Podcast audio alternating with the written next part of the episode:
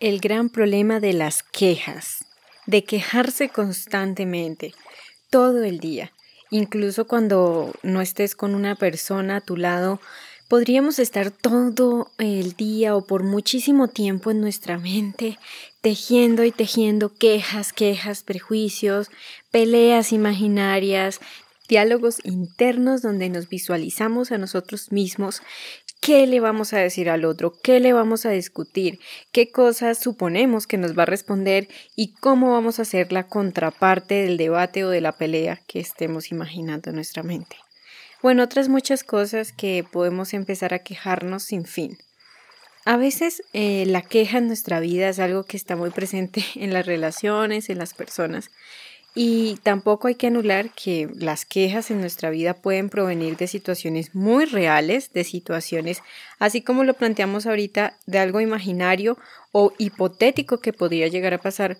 No eh, está distante que también nos lleguemos a quejar de situaciones reales eh, que estemos experimentando. No sé, el desempleo, ver que no nos rinde el dinero, quejarnos de nuestra pareja, de nuestros hijos, quejarnos de nuestro trabajo, sucede muchísimo, del vecino, de nuestro cuerpo, de la comida, del restaurante, del banco. Las quejas están en todas partes. Cuando esperamos una fila, las personas empiezan a quejarse.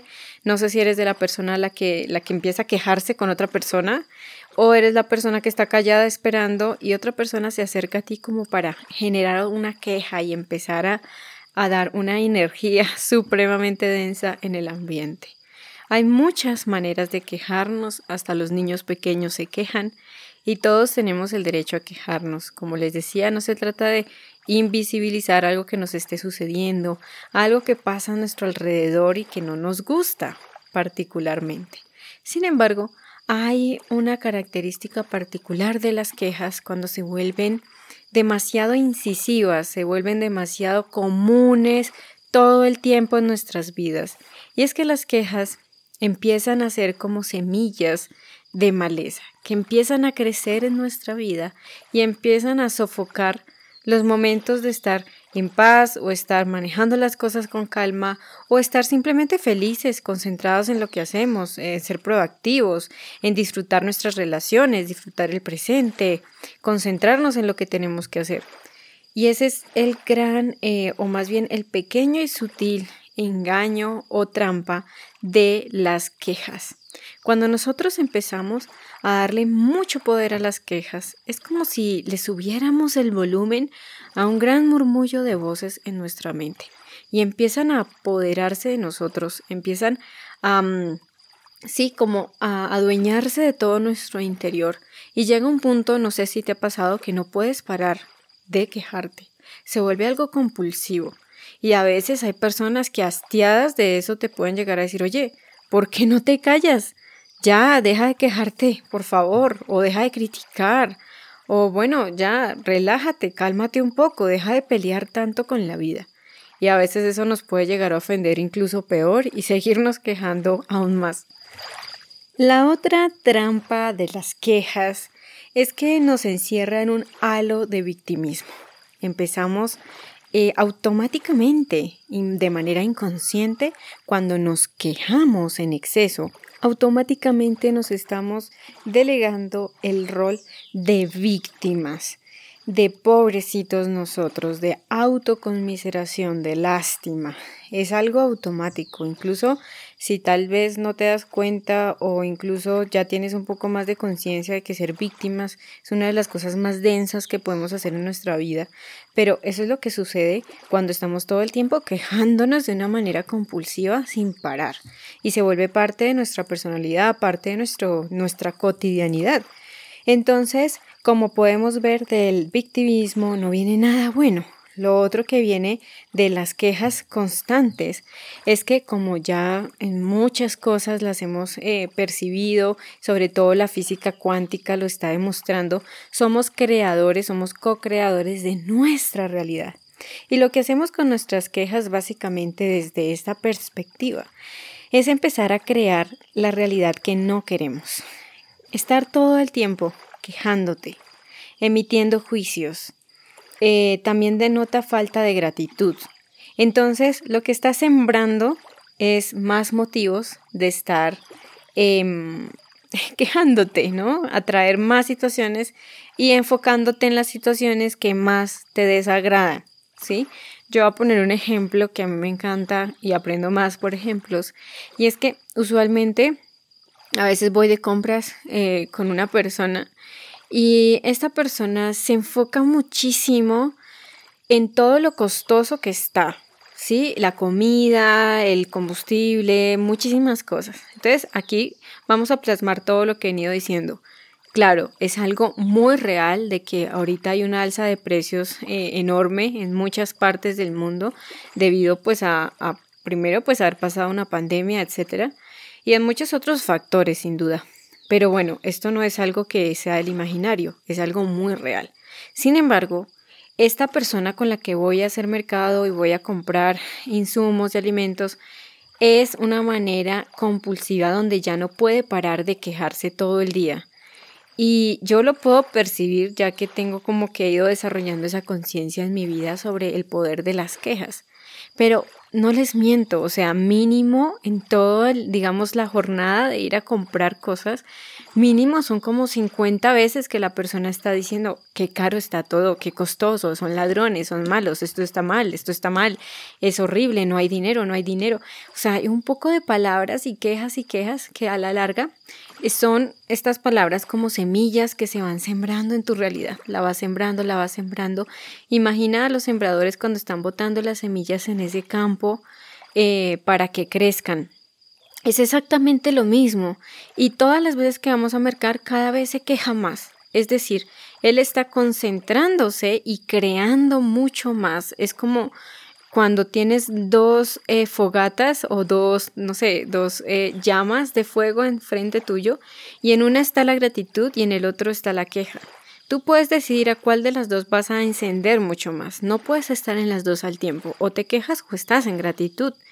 Entonces, llegó un punto en que le tuve que decir a esta persona, mira, ya cálmate, sí, ya entiendo que está costoso todo, pero cálmate un poco, sí, trata de enfocarte un poco en lo que sí has podido comprar, en las cosas que aún son económicas, en maneras de poder solucionar la realidad que, que nos está rodeando.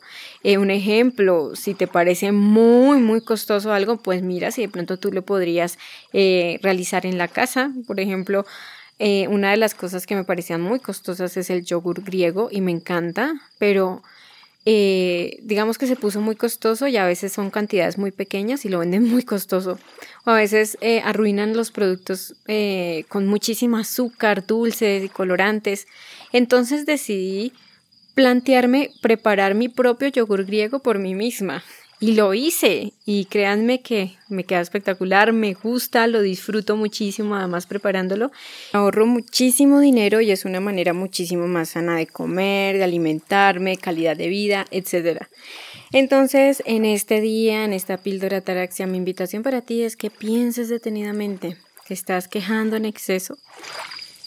Para terminar y hacer la aclaración una vez más, podemos quejarnos, es válido, podemos hacerlo tenemos derecho a expresar aquello que nos disgusta, que nos molesta, que nos duele. Lo importante es que esto no se vuelva eh, el estado normal de nuestro ser. Todo el tiempo estar en esa situación o en esta polaridad de estarnos quejando, estar inconformes, porque pues como les dije, detona muchísimas cosas que mencionábamos anteriormente. Entonces pues pude decirle a esa persona eso, ¿no? Proponerle como, bueno, deja de darle tanta vida mm, a eso. Siento que quejarnos o preocuparnos es como rezar para que aquello que pase, pase, para que aquello que no nos guste suceda. Em, entonces, pues esa persona se quedó pensando, dijo, pues sí, tienes razón, lo digo todo el tiempo. Y no me centro que, un ejemplo, tengo el dinero para comprarlo. A veces también creemos que no tenemos dinero y cuando vamos a pensar realmente sí tenemos dinero, sino que no sabemos administrarlo, no sabemos eh, priorizar los gastos, no lo administramos bien. Entonces dejamos de lado esa conciencia y es con lo que quiero terminar. Y es que somos responsables de nuestra realidad. Somos 100% responsables de lo que nos sucede en nuestra vida eh, así no nos guste, sobre todo esas cosas que no nos, mm, no nos agradan. Podemos cambiarlo. La buena noticia es que si empezamos a cambiar nuestras palabras, para que ellas cambien deberemos cambiar nuestras emociones y pensamientos, pues podemos generar cambios si llegamos a, a, a, generar maneras diferentes, como les dije, de pensar, sentir, actuar, leer la realidad.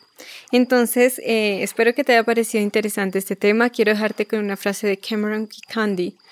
Maldecir, condenar, juzgar el presente solamente hace que se prolongue. Aquello a lo que te resistes persiste. Viene de este personaje.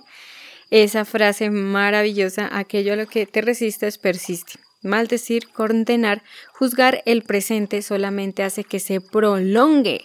Así que bueno, si queremos que una situación además cambie en nuestra vida, que eso que estamos viviendo pueda eh, desvanecerse de alguna manera y, como pasar la página y, que se resuelva la situación o que podamos encontrar eh, maneras de, de, solucionar las cosas, de fluir, pues debemos dejar de resistirnos mediante la queja y empezar más bien a fluir con esa situación, aceptar que está ahí sucediendo, aunque no nos guste, aunque a veces nos cause tristeza, dolor, ira, rabia, la emoción que sea, las emociones no son buenas ni malas, sino que empecemos a aceptar que está allí y que, bueno, no va a ser para siempre, que podemos tener también a nuestro alcance soluciones, eh, cosas que podamos implementar en nuestras vidas, incluso en los escenarios que podríamos pensar que tiene que ver con el gobierno, con el Estado, con un país, etcétera. Porque todos al fin y al cabo somos parte de algún país, de algún colectivo social y también tenemos responsabilidad nosotros de saber eh, instruirnos, de saber informarnos para tomar las mejores decisiones y dejar de andarnos quejando todo el tiempo por cosas que nosotros mismos, a veces como a nivel colectivo o grupo social, hemos fomentado nuestra realidad que a veces no nos gusta. Y pues por supuesto muchísimo más a nivel individual en nuestras vidas. Muchísimas gracias por haberme escuchado en el día de hoy, te mando un abrazo, espero que estés muy bien. Y nos seguimos escuchando aquí en Píldoras Ataraxia. Conoce mucho más sobre mente y relaciones sanas en el canal de YouTube Sonia Ataraxia y encuéntrame en Instagram y Twitter como Sonia-Ataraxia. Gracias, muchas gracias por escuchar Sonia Ataraxia.